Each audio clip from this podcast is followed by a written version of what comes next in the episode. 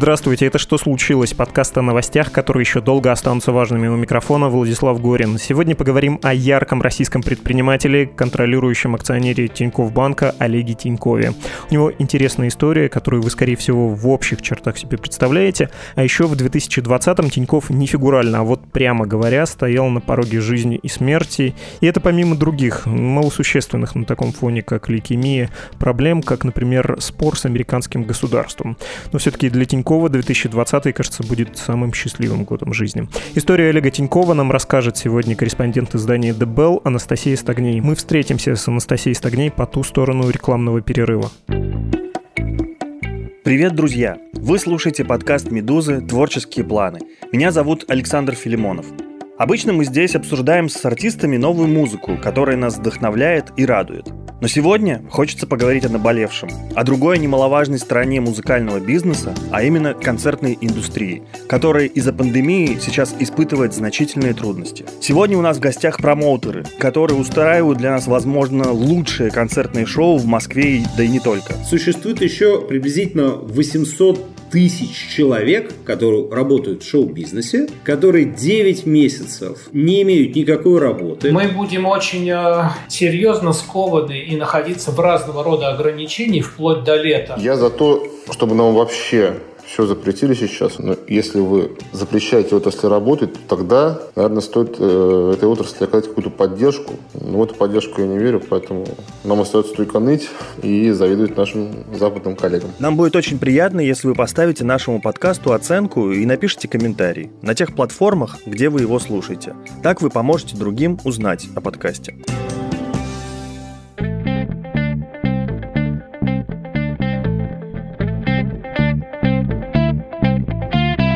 Анастасия Стагней, корреспондент издания The Bell. С нами Анастасия, здравствуйте. Точнее, привет, здравствуй. Мы на «ты» перешли с нашего последнего выпуска. Привет, да, на ты. Да, в прошлый раз, кстати, в ноябре мы встречались, говорили про Майкла Калви, и в том числе цитировали Майкла Калви, который был в гостях у Олега Тинькова. Сейчас поговорим про самого Олега Тинькова. У вас на ДБЛе вышел целый материал про него, ты его автор, и озаглавлен этот текст так «Очень тщеславный человек» в хорошем смысле. Это цитата одного из твоих собеседников, и подзаголовок «Как Олег Тиньков провел самый тяжелый год своей жизни, но остался верен уверен в себе. А вот слова самого Тинькова про наитяжелейшие испытания. Он у себя в Инстаграме про это рассказывает и пишет, что это было в день святителя Николая, что ему дети подарили икону, что сам он крещен и что воспринимает свое излечение от лейкемии как чудо. И вот прямая цитата. «Лейкемия – это, наверное, самая ужасная болезнь. Это не передать словами. Я просто устал страдать, плакать и бояться. И в моменте полностью выхолощен. Именно поэтому мы решили создать фонд, который будет помогать взрослым, кому как и мне, не повезло, и у него обнаружился рак крови. Идей много, будем двигаться вперед, нужно менять ситуацию. Я там читал где-то про проценты мои. Вы должны запомнить эти. В России в моем возрасте от моего диагноза умирает примерно 75% человек, а в Европе выживает 75% с плюсом. Вот и все проценты. И спасибо всем вам. Я видел эти десятки тысяч комментариев, лайков и молитв за мое здоровье в сети. Хотя я грешник, вероятно, не заслужил вашей любви. Эта позитивная волна, безусловно, помогла мне и была услышана Господом. Спасибо вам всем и, пожалуйста, не болейте. К этой точке, я думаю, мы еще вернемся. Давай сперва предысторию. С чего начался Олег Тиньков, предприниматель, я бы даже сказал, человек-бренд? Хо.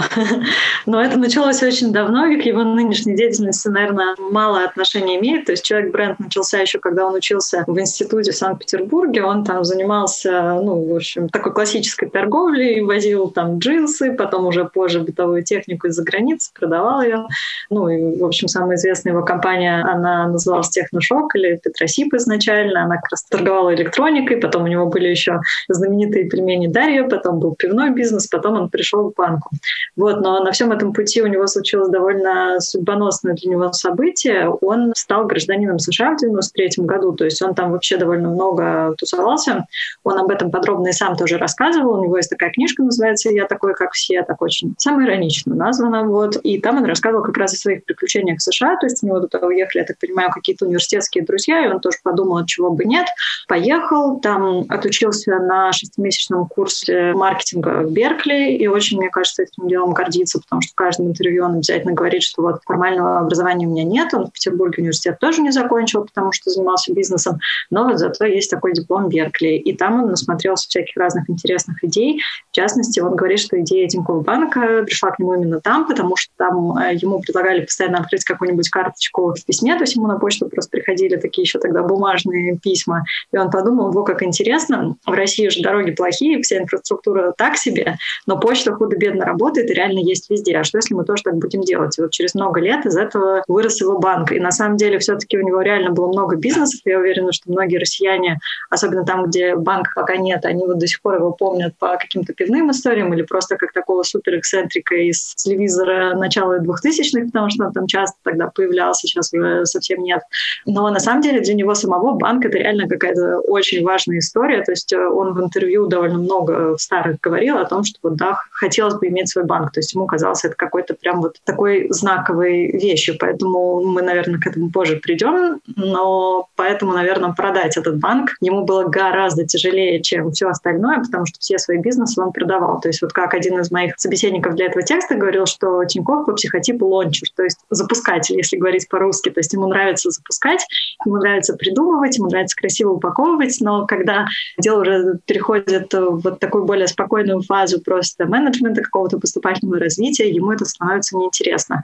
И он продал и пельмени, и пивной бизнес, и техношок он продал, а вот с банком все пошло немного не так. Про банк нужно, наверное, еще вот такое рассуждение привести. Я не великий специалист, но, кажется, он все-таки не подсмотрел идею в США, его скорее натолкнуло да, на мысль то, что там происходило, потому что Тиньков банк — это не банк в классическом смысле слова, и тем более в западном смысле это никакой не банк, это IT-компания, IT-стартап, и просто Россия такой специфический, очень передовой рынок, где финтех-компании могут э, быть очень современными, очень неконсервативными за счет того, что они пришли на новое поле, и у них нет груза вот этой традиции, да, и груза технологий старых, потому что в США, как известно, все еще чеки выписывают на бумаге от руки, а у нас этого не было, и как-то получилось сразу нескольким компаниям создать вот такие передовые финтех-стартапы.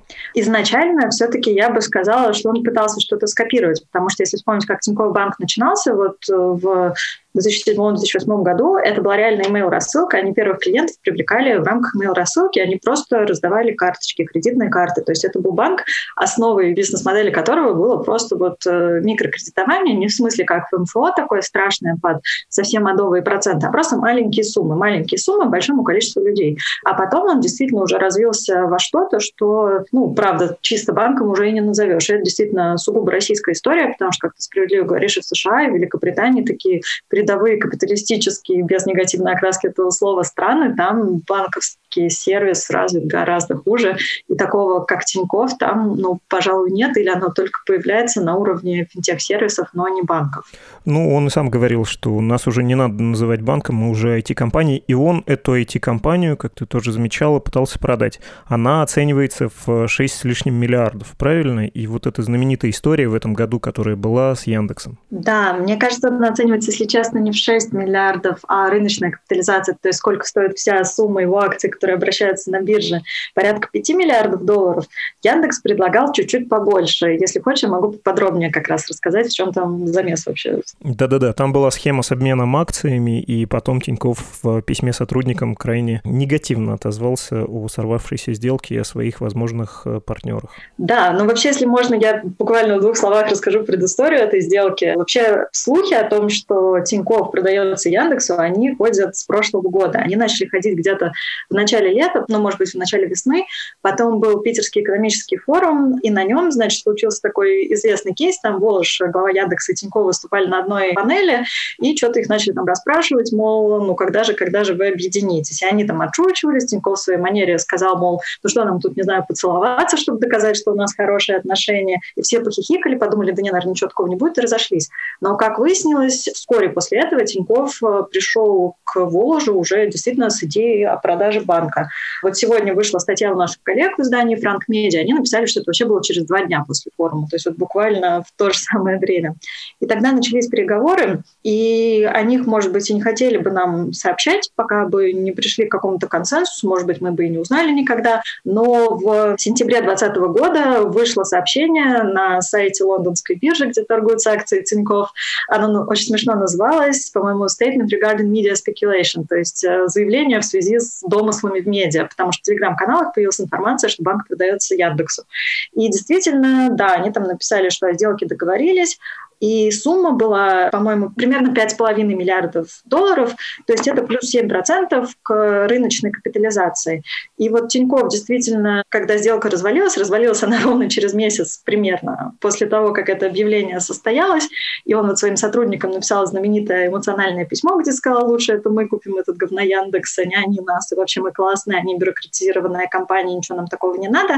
Вот. А в декабре он уже дал впервые такой официальный комментарий изданию Forbes, где объяснил более спокойно свою версию, что пошло не так. То есть он заявил, что Яндекс предложил премию 7% к рынку, и это нормально, если речь идет о ну, каком-то партнерстве.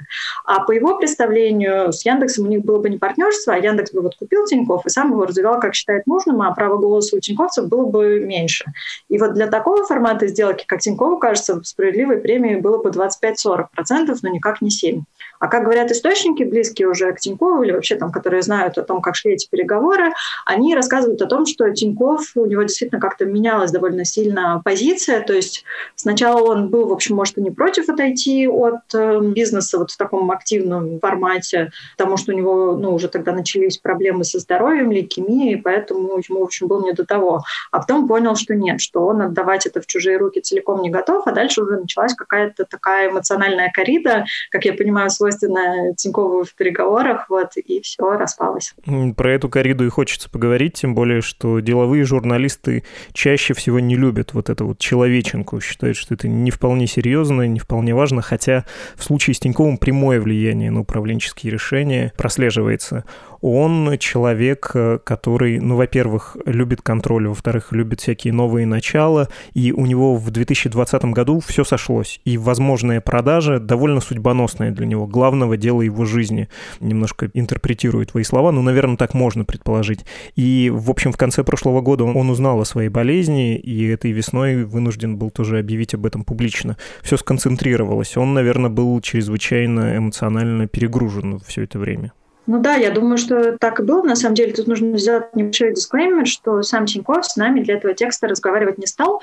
Вот, то есть этот текст немножко по сути напоминает, есть такой великий текст вообще в журналистике, называется «Фрэнк Синатра простудился». Это, в общем, очерк про Фрэнка Синатру, просто легендарный. Он вышел в 60-х годах в Эсквайре, и автор никогда не разговаривал с Фрэнком Синатрой, но считается, что это самый-самый подробный его портрет. Вот так и тут. То есть мы поговорили с большим количеством каких-то знакомых Тинькова, его коллег и так далее, но с самим Тиньковым мы не говорили. Поэтому это такой такое представление немножечко извне. Но мне кажется, что, конечно, он и просто очень эмоциональный, импульсивный человек, это все видят, его высказывания в соцсетях и так далее. То есть э, я там слышала версии такие какие-то из его окружения, мол, что когда он нанимает там себе пиарщиков, он им говорит, я, значит, такой человек, я буду нести всякую фигню, а ваша задача как-то с этим справляться. Вот. Не знаю, насколько это правда, но вот слух такой есть. То есть я думаю, что в его случае действительно эмоциональный фон имеет колоссальное просто значение при принятии ну, каких-то каких-то управленческих решений. И тут он, конечно, тоже очень сильно сыграл, то есть сложно залезть в голову человеку, с которым ты не разговаривал, но можно предположить, что вот э, как бы ему и так свойственна эта импульсивность, а когда это еще какой-то кризисный момент, когда у тебя ну, реально счет идет на дни, когда ты понимаешь, что у тебя вот любое решение это пан или пропал, то, конечно, вот и возникают такие эмоциональные письма, такие вот какие-то сделки, которые сегодня она объявляется официально на сайте там, одной из крупнейших мировых бирж, а завтра разваливается. Вот, наверное, с другими бизнесменами может быть, такого бы не было. Ну и добавляло эмоций, что тоже в этом году, по большому счету в этом, происходил процесс ссоры довольно серьезных разногласий с американскими властями, с американским правительством. И это тоже, видимо, сыграло свою роль. Можешь рассказать про этот спор? Ты уже начала немножко, когда говорила про американское гражданство. Как Тиньков получил гражданство, почему из него вышел и чем все это закончилось или вот-вот закончится? Потому что в марте 2021 года процесс продолжится на время болезни Тинькова, на самом деле, была отложен. Да, на самом деле это довольно занятная история. То есть Тинькофф получил гражданство в 93 году. Он там время от времени жил в США, активно, как я понимаю, бизнес он там не вел, то есть реально были попытки, но ничего особо из них не выходило. И вообще ни в каких там реестрах американских особенно нет следов его бизнеса. Вот. И как сам Тиньков тоже говорил в одном из интервью, что ну, ну, реально объективно он понял, что сложно вести бизнес в США. И отказаться от гражданства он решил в 2013 году, 28 октября, по-моему. Он перестал быть гражданином США.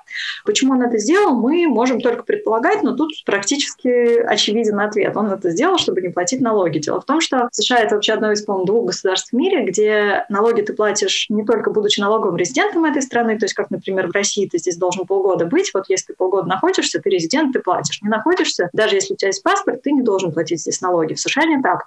Ты можешь туда вообще не летать, но если ты гражданин, ты платишь налоги со всего-всего-всего, что есть во всем мире. А у Тинькова, как мы подозреваем, очень многое, с чего налога бы неплохо было заплатить. В 2013 году произошло два важных события. Во-первых, тогда стал действовать протокол ФАТКА, точнее как, его подписали, а стал он действовать чуть позже, в следующем году, но не суть важно. Это такой механизм, который обязывает э, довольно большое количество государств обмениваться налоговой информацией с США. То есть если до этого можно было предположить, что у тебя есть какая-то недвижимость или какие-то активы, допустим, ну, в других странах, и власти США об этом не узнают, и налог тебя не заставят платить, то после того, как ФАТКА заработала, уже ну, очень трудно чего-то спрятать. Плюс э, в 2012 году в Калифорнии повысились налоги. То есть э, в Калифорнии стали самые высокие налоги в США, порядка 13% подоходный налог. А Тинькофф, он как раз, как мы узнали вот уже из документов суда, он был именно президентом Калифорнии, то есть платить ему нужно было бы именно там. И в 2013 году начался вообще исход из американского гражданства. То есть по статистике там, по-моему, в 2013 году отказалось 800 человек, а в 2013 уже 3000 человек, в том числе и Тинькофф. Вот. Это вот такая вот совокупность причин, то есть он был совершенно не одинок в том, что он делал. Но проблема в чем? Дело в том, что когда человек отказывается от американского гражданства, он должен заплатить так называемый exit tax или налог на экспатриацию. То есть предполагается, что он должен заплатить такой налог, как если бы он взял все свои активы во всем мире, продал их в этот день и вот заплатил налог на эту сумму. Тинькофф сделал очень странную вещь. Он отказался от гражданства ровно через три дня после того, как банк Тинькофф вышел на биржу. И он был оценен, по-моему, в 3,2 миллиарда долларов. Доля Тинькова была примерно половина, то есть весь мир знал, сколько денег у Тинькова. Через три дня после этого Тиньков вышел из американского гражданства, и в соответствующих бумагах он должен был рассказать, сколько у него денег и какой вот этот exit tax он должен, соответственно, заплатить. И он сказал, что у него, по-моему, то ли 200, то ли 300 тысяч долларов, что явно не соответствовало действительности, потому что если где-то еще могли быть сомнения, то в ситуации, когда весь мир только что посмотрел на твое действительно триумфальное IPO, это было очень крутое размещение, то есть Тинькофф ценили там с мультипликатором 6 капиталов. Это значит, что в 6 раз дороже, чем его собственные средства. Это очень много. Ты сказала 200-300 тысяч долларов. Э, не ошибка ли это? Не 200 или 300 миллионов? миллионов долларов. Нет, это звучит действительно парадоксально, но это были тысячи. То есть это, очевидно, была нестыковка. Понятно. И в том же 2020 году ему эти претензии были предъявлены, и в тексте у тебя это есть.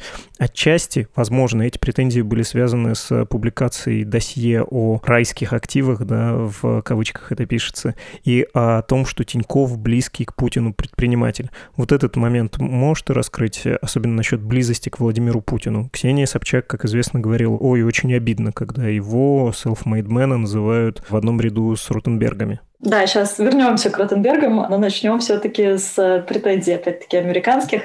Дело вот в чем. Дело в том, что, с одной стороны, в США существует вот этот exit tax, и богатые люди часто отказываются от гражданства, то есть часто возникает ситуация, когда кто-то должен этот налог заплатить, но у них ужасно несовершенная система контроля за тем, как платится этот налог, поэтому на самом деле его практически никто не платит. Вот я собирала статистику их налогового управления, АРС она называется, и по этой статистике из всех, кто отказывал, отказывался в 13, 14, 15 году, а с каждым годом отказывалось все больше, они проверяли там порядка 1%, может быть, отказников, может быть, меньше 1%. Ну, то есть, на самом деле, очень легко предположить ситуацию, что какой-то, ну, может быть, не очень ответственный юрист сказал Тинькову, что ты знаешь, вот такая вот ситуация, ты как бы сам решай, но вообще реально никого не проверяют, может, и не заметят. И Тиньков мог со свойственным ему как бы таким авантюризмом решить, что да, действительно, ну реально же никого не проверяют, почему должны проверить меня? Но у Тинькова была была ситуация отличная от большинства отказников от американского гражданства. Во-первых, действительно, в 2017 году он попал в так называемое райское досье, оно названо по аналогии с панамским досье, более известным. Его опубликовали в 2017 году, и в нем было описано, как разные влиятельные богатые люди пользуются офшорами для того, чтобы не платить налоги и другие какие-то сборы на пользование частными самолетами в Евросоюзе. И они все пользовались одной и той же компанией офшорной, в том числе ей пользовался Олег Тиньков, ей действительно пользовались представители семьи Ротенберга, Дерипаски, по-моему, ну и, в общем, все usual suspects. И наверняка на это досье могли обратить внимание американские власти. Потом Тиньков еще раз попал на радары в 2018 году, когда он попал в так называемый кремлевский доклад. Это такой санкционный документ за вмешательство в выборы, в который, ну, на самом деле попали все просто богатые люди России. То есть там, например, оказался основатель Магнита Галицкий, который вообще не был никогда замечен ни в каких отношениях особых с российскими властями. Туда попал Тиньков, но в то же время туда попали там большинство членов кооператива «Озеро».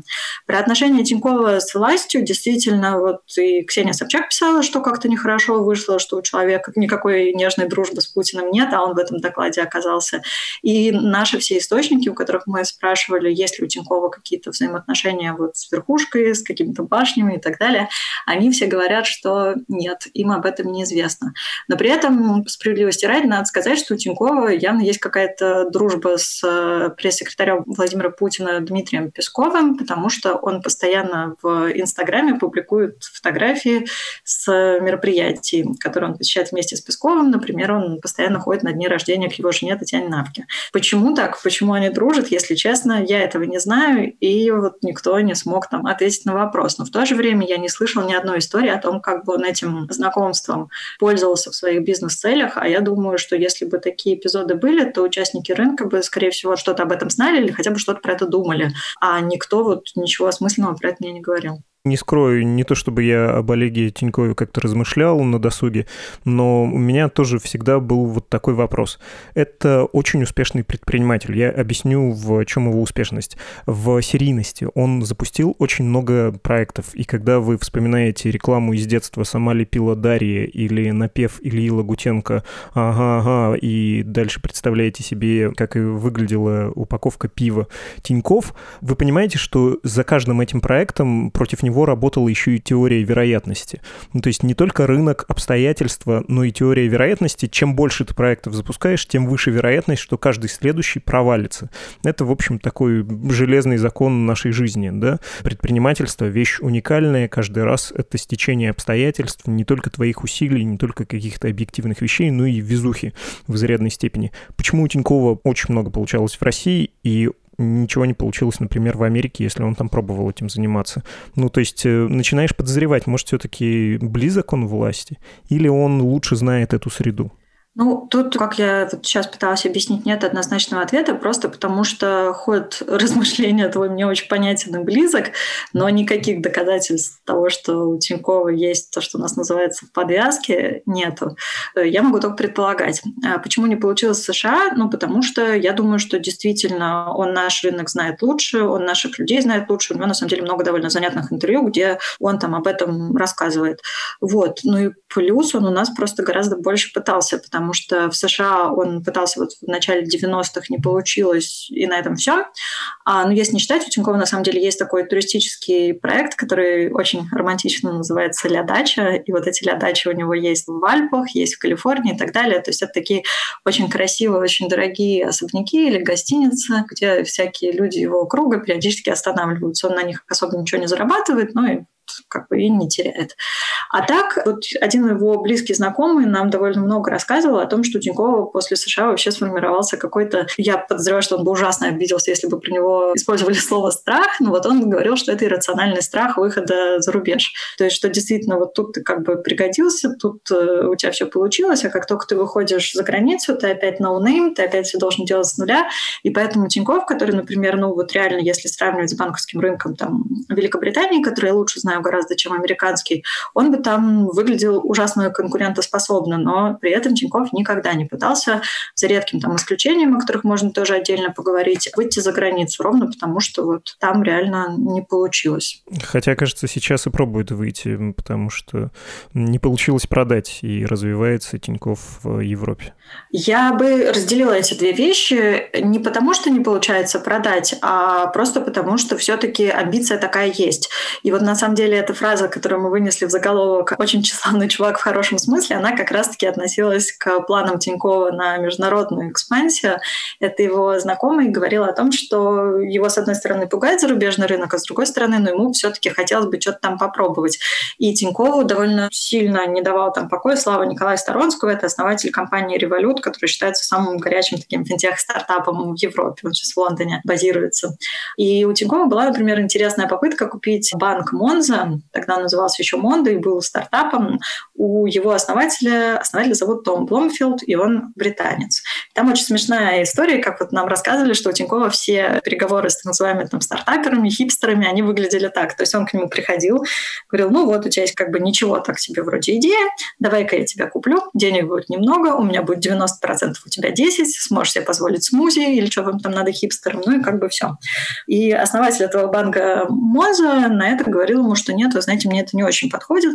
Тиньков удивлялся, говорил, ну как же так, вот посмотри, как у нас классно все работает, показывал ему там приложение банка Тиньков, он даже этого основателя Монза в Москву привозил, чтобы с ним тут поговорить, но все равно ничего не получилось. Монза сейчас, ну, очень успешен в Великобритании, и он вот с револютом как раз конкурирует. Сейчас Тиньков, он буквально несколько месяцев назад, Тиньков как банк инвестировал в стартап, который называется Vivid Money. Это тоже финтех-сервис, у него пока нет банковской лицензии, он работает на лицензии другого банка, и его делают э, два бывших топ-менеджера Тинькова, которые запускали все самые технологичные продукты Тинькофф банка. То есть, например, Тинькофф инвестиции, которыми действительно многие пользуются, у них там 3 миллиона клиентов уже, сделал один из тех, кто сейчас делает Vivid Money. И как э, говорят и люди близкие к банку, и как сам Оливер Хьюз, это нынешний глава Тинькофф банка, говорили, что это такой пробный камень, то есть попытка прощупать иностранную почву. То есть, с одной стороны, вроде как это не сам Тинькофф, но с другой стороны, они действительно и деньги вложили, и Тинькофф лично принимает какое-то посильное участие в разработке стратегии этого проекта, и они надеются, я так понимаю, что если Vivid Money полетит, то дальше уже может быть как-то совместно, или может быть как-то Тинькофф вслед за ним пойдет. Ну, в общем, вот начинают двигаться, это довольно большая большая веха для банка, потому что раньше они этого не делали. Про Тинькова лично, и я думаю, что мы вспомним тут э, проект для дачи, и на этом на самом деле закончим. А, прежде нужно привести длинную, но стоящую того цитату. Это автобиографическая, я бы даже сказал, исповедальная а, запись в Фейсбуке. Она, в общем, стала уже знаменитой, но не грех еще раз повторить, даже если вы слышали, послушайте, это чрезвычайно мощно звучит. Итак, Олег Тиньков у себя в Фейсбуке написал. Первую половину жизни ты стараешься вылезти из нищеты, не спишь, не лежишь на диване, работаешь по 16 часов, летаешь два раза в неделю в Сингапур из Петербурга, чтобы побольше привезти личного Air Cargo. Челночишь, рискуешь свободой и жизнью и пытаешься обеспечить свою молодую семью и доказать всем и себе, что ты не тварь дрожащая, а право имеешь.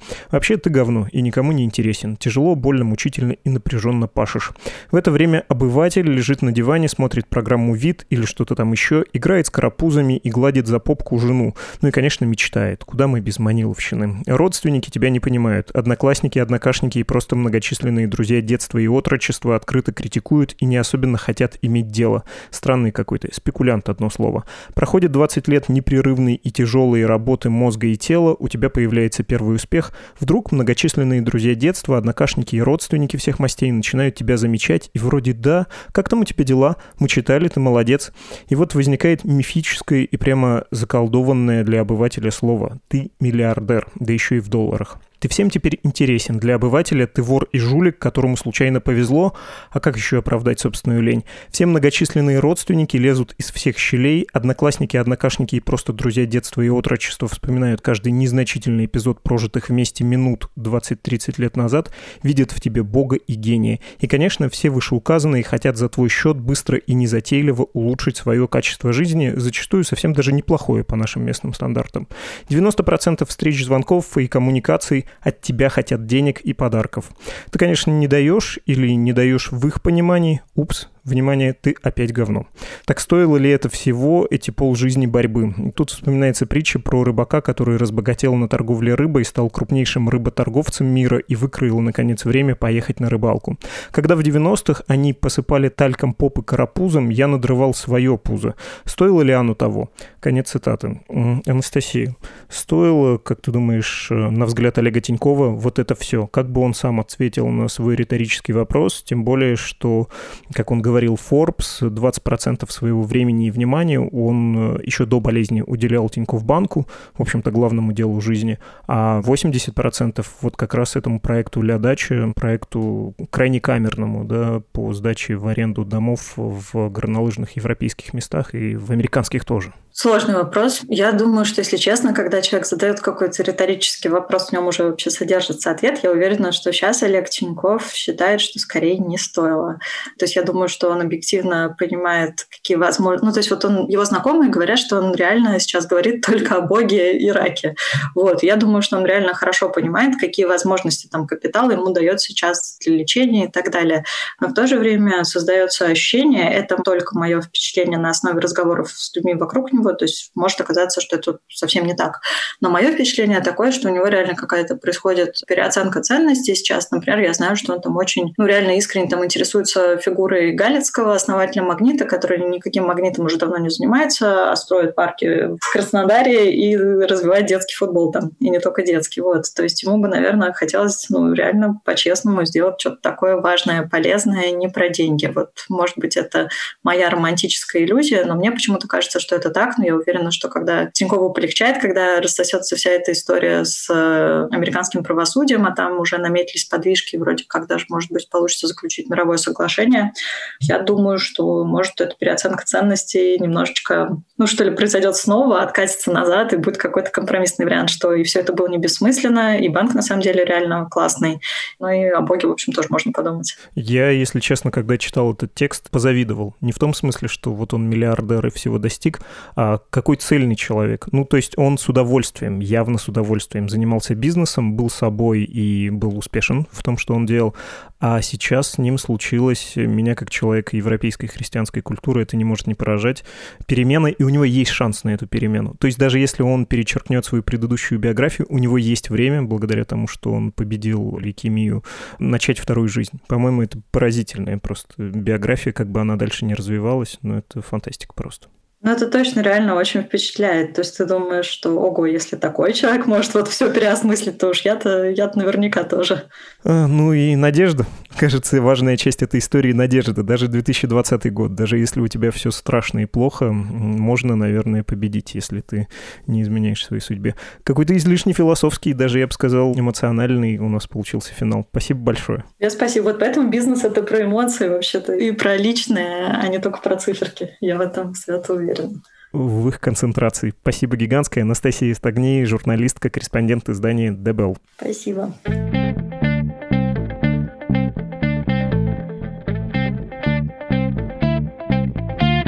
Вы слушали ежедневный подкаст «Медузы. Что случилось?» о новостях, которые еще долго останутся важными. Прошлый выпуск был посвящен тяжелой, в хорошем смысле тяжелой, ракете «Ангара», ее будущему, да и шире будущему российского космоса в уже наступившей эпохе Илона Маска.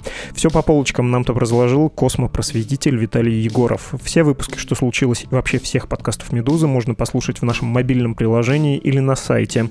А еще наши подкасты есть в популярных агрегаторах, таких как Apple Podcasts, Google Podcasts, Spotify, Spotify, CastBox, Яндекс.Музыка, YouTube и так далее. Пожелания и предложения ждем на почту подкаст собакамедуза.io и в Telegram Медуза Loves You. До свидания.